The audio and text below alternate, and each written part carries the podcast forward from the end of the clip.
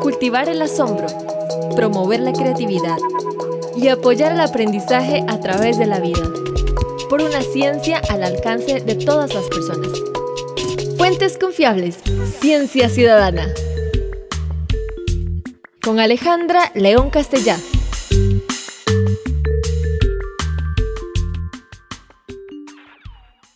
Hola, yo soy Alejandra León Castellá de Cientec y estamos en Fuentes Confiables y hoy tenemos un tema muy interesante y un invitado especial. Hoy vamos a hablar de la importancia de la luz. Acabamos de pasar el Día Internacional de la Luz, 16 de mayo, y entonces vamos a hablar con un ingeniero especializado en este campo, el ingeniero Manuel de la Fuente, graduado de la Universidad de Costa Rica y tiene más de 20 años de experiencia en iluminación. Ese es el campo en el que vamos a enfocar más él ha tenido un posgrado en diseño de iluminación de la Veritas y también una especialidad de ingeniería de iluminación del Colegio Federado de Ingenieros y Arquitectos de Costa Rica. Es profesor de la Universidad Fidelitas, pero además es un colaborador de Cientec en aventuras lumínicas. Nos hemos ido a la calle a hacer actividades en diferentes años y ahorita estamos enfocando sobre cielos oscuros, pero antes de hablar sobre la importancia de los cielos oscuros y la iluminación adecuada, bienvenido. Mucho eh, gusto. si podemos hablar un poquito de este tema tan interesante que en realidad nos afecta en toda la vida, desde la fotosíntesis hasta la parte anímica de la iluminación, hasta la energía en la salud, etcétera. Cuéntenos un poquito de este ámbito tan interesante el ámbito de la luz es tan importante para nuestras vidas que en el 2013 se creó por primera vez el Año Internacional de la Luz. Se designó el 2015 como Año Internacional de la Luz. Eso fue aprobado en la Asamblea de las Naciones Unidas el 20 de diciembre del 2013. Tal fue el éxito, unas 13.000 actividades en 147 países y se estima... ¿Ah? incluidos nosotros, ¿verdad? Por supuesto, nosotros, en el caso, yo soy coordinador de, una comisión de fotometría e iluminación en el Colegio de Ingenieros Electricistas, Mecánicos e Industriales, y nosotros, para celebrar ese año, y ahí nos apoyaste también, por supuesto, Cientec, creamos el primer congreso de fotometría e iluminación, que era una novedad, nunca se había hecho en Costa Rica, y en realidad yo siento que el congreso nos fue bastante bien. La primera vez que se celebró, como te digo, en 147 países se efectuaron 13.000 actividades. Se estima que más o menos esas actividades tuvieron una audiencia de unos 100 millones de personas en el mundo. Pues los mismos, el mismo grupo que, que trabajó en todas las actividades del Año Internacional de la Luz, tratando en la medida de, darle continuidad a todo ese efecto que tuvo tan bonito del Año Internacional de la Luz, planteó la posibilidad de la UNESCO de considerar un Día Internacional de la Luz. Y fue así como se consideró en diciembre, noviembre del 2017 el Consejo Ejecutivo de la UNESCO determinó el 16 de mayo como el Día Internacional de la Luz. La primera vez que se celebró fue casualmente el 16 de mayo del 2018 que participamos juntos también en una actividad muy, muy vacilona. Lo que pasa es que las condiciones eh, meteorológicas no nos favorecieron. Eh, pero bueno, eh, al, al, final lo hicimos porque yo le digo a mis estudiantes en el curso de iluminación, hay tres características que nos distinguen a los que trabajamos en iluminación. La primera es que somos muy apasionados por lo que hacemos. Podemos pasarnos horas y horas y horas hablando de iluminación y ni las peores condiciones atmosféricas nos limitan para disfrutar lo que es la luz. La segunda característica es que somos bichos nocturnos. ¿Por qué bichos nocturnos? Les digo, y, esto les hace mucha gracia a los estudiantes, porque para la mejor manera de poder evaluar la iluminación es de noche, no la podemos evaluar de día, a no ser que sea pues la iluminación natural pues la iluminación artificial hay que verla de noche. Entonces es una muy buena excusa para salir de noche. Y la tercera característica que le hace mucha gracia y es muy fácil distinguir una persona que es trabaja en iluminación es que siempre anda viendo para el techo. Siempre anda viendo para el techo, criticando la iluminación, no, yo lo hubiera hecho mejor, eso es típico, esas tres características y en mis más de 20 años de experiencia en el tema de iluminación ha sido así como se lo menciono. Realmente el que es apasionado en la iluminación lo es y se vive, se respira, ¿no? Ha habido una evolución en la iluminación, una evolución que, que la ha llevado a muchos ámbitos, no solo para las viviendas, sino también en la tecnología para captar movimientos, para fotografiar, etcétera. Inclusive usted nos ha hablado también sobre agricultura especializada con iluminación específica. En la industria de la iluminación se dio un gran punto de inflexión a partir de 1962, que fue cuando se creó el primer LED, el diodo emisor de luz, que fue de color rojo casualmente, en 1962. A partir de eso empezó a desarrollarse toda la industria del LED y definitivamente eso ha sido un punto de inflexión para la industria que ha crecido a, pasos agigantados. ¿verdad? El clímax, digámoslo así, se dio cerca de los años 2000, 1990 y pico, que fue cuando salió el LED blanco y el LED de potencia, y a partir de ahí explotó, literalmente explotó la industria del LED y existe un término que utilizamos en iluminación, se llama la LEDificación de la industria de la iluminación. Es decir, a partir de ese momento, la industria de la iluminación cambió considerablemente.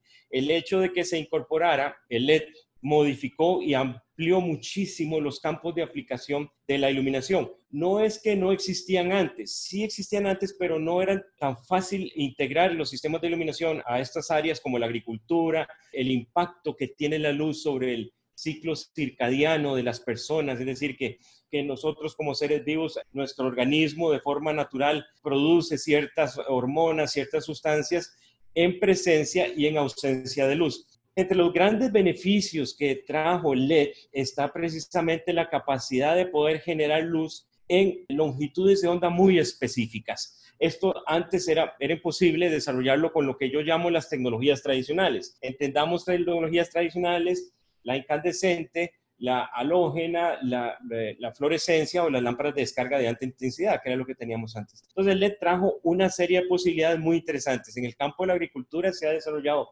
muchísimo para mejorar y optimizar los procesos de germinación de las plantas utilizando luz aún en ausencia de luz natural, sino simplemente radiando en las longitudes de onda apropiadas para las cuales la clorofila de las plantas absorben la mayor cantidad de energía y por lo tanto hacen todo su proceso de fotosíntesis. Inclusive yo tengo un video que le paso a los estudiantes de una fábrica totalmente robotizada en Holanda para producir lechugas. Y las primeras fases... claro, lo que usted está hablando es de invernaderos. Invernaderos. Invernaderos en los cuales se controla la luz para poder entonces facilitar que las plantas crezcan más rápido o que produzcan ciertas cosas más rápido en base a luz. Esa es una de las características que tiene el LED, que precisamente nosotros podemos emitir luz en longitudes de onda específicas dentro del espectro visible y aún así existen LEDs también en las longitudes de onda del ultravioleta y el infrarrojo también pero principalmente lo que es el área del espectro visible, que es lo que para efectos de iluminación a nosotros nos interesa. Entonces, esa es una gran ventaja. La otra gran ventaja, bueno, los LEDs, digamos, que funcionan en el espectro visible, no producen ni radiación ultravioleta ni radiación infrarroja, a no ser que sean LEDs especialmente diseñados para esa longitud de onda. Por lo tanto, han ampliado aplicaciones muy interesantes, por ejemplo, la iluminación en museos o galerías de arte en donde la emisión de la radiación ultravioleta puede afectar los pigmentos de los colores de las obras. Este tipo de aplicaciones pues son las que han favorecido mucho. Y obviamente también al ser el LED un componente electrónico, también ha permitido desarrollar muy fuertemente la industria del control de iluminación. Otra gran característica que ha permitido el LED ha potenciado las energías renovables, porque al funcionar el LED, en principio, con corriente directa, hace mucho más sencillo su interfase con los sistemas de generación, por ejemplo, sistemas de fotovoltaicos o, energía eólica, de una manera muy sencilla, ¿verdad? Entonces, eso ha abierto todo un campo impresionante. También hay una conservación de la energía muy importante ligada con este desarrollo de tecnologías, al poder controlarlas mejor, al poder dirigirlas mejor, al ser más específicas para el uso que se está haciendo. Y ahí todo este desarrollo ha permitido un uso más adecuado de la energía. Es correcto, porque uno de los problemas que se enfrenta el fabricante de, luminarias, que es el, vamos a entender luminarias como ese componente en el cual montamos la fuente de luz para dirigir la luz hacia donde queremos iluminar, en fuentes tradicionales ha sido muy complejo. Ha, requerido todo un diseño de los dispositivos, de las luminarias específicamente para dirigir la luz donde nosotros queremos. Otro de los grandes ventajas que tiene el LED es que al ser una fuente casi que puntual de luz, por medio de las lentes que se colocan encima de, de los chips, de los LEDs, nos ha permitido o ha permitido dirigir la luz realmente donde se necesita.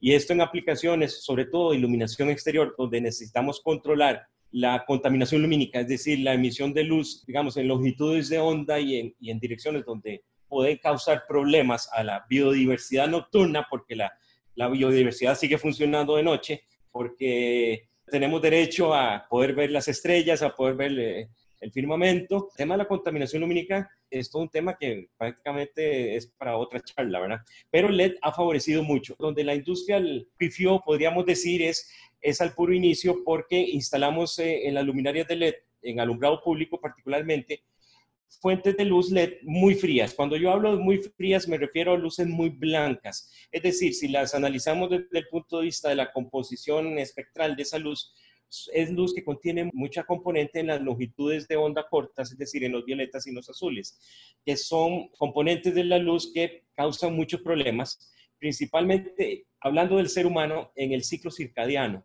de la luz. Por eso es muy recomendable en los cuartos colocar iluminación cálida. Es decir, cuando hablo de cálida, es una luz más amarillenta, es decir, es una luz que tiene más componentes en la longitud de onda larga, es decir, en los, en los naranjas y en los rojos, porque esa es menos dañina para el proceso circadiano. Entonces, ya la industria ha entendido esto y los nuevos alumbrados públicos se están instalando, eh, se están instalando con iluminación un poco más cálida y no tan fría. Sí, eso, eso es importante porque hay desarrollos que a veces los asume la industria porque son baratos, porque parecen eficientes, pero sus resultados se ven hasta después, que es un poco lo que usted está diciendo, ¿verdad? Sí, entonces, se asumió esta luz tan blanca y tal vez mal dirigida, y entonces mal dirigida quiero decir que no se está dirigiendo hacia abajo en áreas externas, y entonces lo que estamos iluminando es el cielo. Y al iluminar el cielo, lo que estamos haciendo es contaminando en realidad la, observación no solo del cielo por los humanos, sino también a toda la biodiversidad nocturna que tiene que trasladarse, que se confunde con la luz, que poliniza, que esparce semillas, etcétera, durante la noche. Una biodiversidad muy importante para nosotros también. Entonces, bueno, este, todo este desarrollo, digamos, si usted está regresando a la luz blanca y la importancia de la luz eh, más cálida, más amarillenta, todos estos desarrollos son desarrollos que van saliendo, se van probando, se van investigando sus efectos y se van mejorando. En ese sentido, sabemos la importancia de toda esta iluminación adecuada. En Cientec también tenemos toda una visión de proteger los cielos oscuros, que vamos a tener otra sesión al respecto, porque eso es un campo muy amplio, pero que tiene que ver mucho con este uso de la iluminación, no solo a nivel, digamos, de municipalidades y de comunidades enteras, sino a nivel de las casas también. Pero volvamos a, a los usuarios primarios, ya cómo, cómo tenemos nuestras luces, inclusive la iluminación que recibimos desde nuestras pantallas de las computadoras a las que estamos expuestos todo el tiempo o el teléfono celular que también nos están afectando en el sentido de el tipo de iluminación que contienen. Bueno, recomendación, obviamente cuando ya usted eh, se va a su cuarto, ya está, se dispone a, pues, acostarse a dormir, muchas veces es muy común que las personas se queden viendo la tableta o se queden viendo el celular. Entonces, en ese momento, normalmente las pantallas de estos dispositivos emiten luz mucho en esa componente de onda corta, en los azules y los violetas, que es tan dañino, eh, sobre todo en el momento que nosotros nos disponemos a acostarnos. Lo ideal es instalar en estos dispositivos, hablando específicamente de computadoras, tabletas y celulares, ya existen aplicaciones que permiten controlar la temperatura de color, es decir, el grado de amarillantamiento o de blancura, digámoslo así, de la luz es decir, estas aplicaciones que uno le puede instalar a estos dispositivos, yo se las recomiendo a todos los usuarios que las instalen si es que se van a quedar. Lo ideal es que no se queden viendo mucho, pero bueno, estamos, eh, eso no lo podemos evitar, sobre todo los que tenemos hijos adolescentes, eso es dificilísimo controlarlo, ¿verdad? Pero por lo menos... la gente en las casas, ¿verdad? Que está encerrado en las casas y que está viendo más está usando más sus dispositivos electrónicos para comunicarse, para leer, para todo. Mi recomendación es que utilicen ese tipo de aplicaciones que conforme va pasando el tiempo van haciendo más amarillenta y bajando la intensidad inclusive de la pantalla. Claro, y en este campo de, de la luz hay muchas más otras cosas de qué hablar. Una de ellas que a mí me parece muy interesante es luz en la salud, las herramientas con las que nos investigan, con las que nos ven por dentro, con las que se, se hacen diferentes imágenes. Y todo esto ha sido también un desarrollo permitido por la luz. definitivamente, en todos esos campos y también en la parte artística, en el caso de la fotografía, ¿verdad? Si vemos la palabra fotografía, viene del griego que está compuesto de fotos, que es luz, y graphics, que significa dibujo escritura. Es decir, la palabra fotografía significa dibujar o escribir con luz. Es decir, para el fotógrafo es súper útil la luz porque es su materia prima. Algo que quería añadir para aprovechar este espacio respecto a la salud. Ahora, en este tiempo que, nos, estamos de coronavirus, de COVID-19, está pasando un fenómeno que quiero llamar la atención del público y es lo siguiente han circulado unos estudios que han desarrollado en algunas universidades en el cual ciertas fuentes de luz de LED que emiten en la radiación ultravioleta matan el virus. Sí, efectivamente, hay unos estudios de una universidad japonesa en donde han demostrado que en 30 segundos pueden esterilizar o matar el 99.9% de, de, de, estas bacterias. Pero hay que tener mucho cuidado. Ya existen pronunciamientos de la Comisión Internacional de Iluminación y de la Sociedad de Ingeniería de Iluminación que sí, es cierto que cierta longitud de onda específica de la radiación ultravioleta mata el virus, sin embargo, no existe evidencia científica de que esa luz es beneficiosa para el ser humano. Es decir, esos experimentos que se han hecho y donde se ha demostrado que efectivamente matan el virus se ha hecho en condiciones controladas sin la presencia de seres humanos. El personal que está efectuando las mediciones está debidamente protegido. ¿Por qué digo esto? Porque ya están apareciendo, inclusive ya vi el anuncio en Facebook de un proveedor y, hay como una locura por tratar de buscar soluciones, eh, lamparitas, como digo yo, que emiten radiación ultravioleta para venderlas a la gente. Inclusive vi un anuncio de Facebook en donde ponían una lamparita así como de mesa de noche, emitiendo radiación ultravioleta. No, señores, no compren ese tipo de luminarias o ese tipo de lamparitas que, que emiten radiación ultravioleta para esterilizar, ¿verdad? O sea, sí existen dispositivos y existen soluciones desarrolladas en la industria de la iluminación para esterilizar ambientes, por ejemplo, en un cuarto donde ha estado un paciente con COVID o para esterilizar el equipo médico, pero es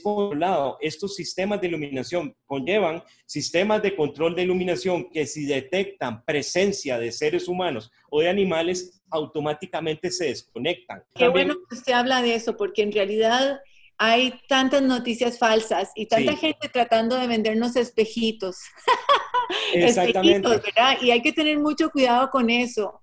En realidad, pues la luz y la luz visible, especialmente, es algo que nosotros manejamos bastante bien, los seres humanos, que es muy beneficiosa, pero hay que tener mucho cuidado con ciertas longitudes de onda, no hay que exponerse a ellas, como usted lo menciona, y en realidad, pues hay que seguir aprendiendo sobre este campo tan innovador y que nos beneficia tanto a todos. Todos queremos luz, todos queremos estar viendo diferentes aparatos, queremos luz que nos apoya en la vida, en el crecimiento de las plantas, en los aparatos que usamos. Y también queremos seguir jugando con la luz y para eso termino hoy agradeciéndole a Manuel por esta conversación y además invitándolos a nuestro sitio web donde tenemos experimentos y juegos sencillos para investigar la luz, instrumentos fáciles de construir para seguirla descubriendo y más recursos sobre cielos oscuros y astronomía observacional, que es otro tema que vamos a abarcar en otra de nuestras charlas.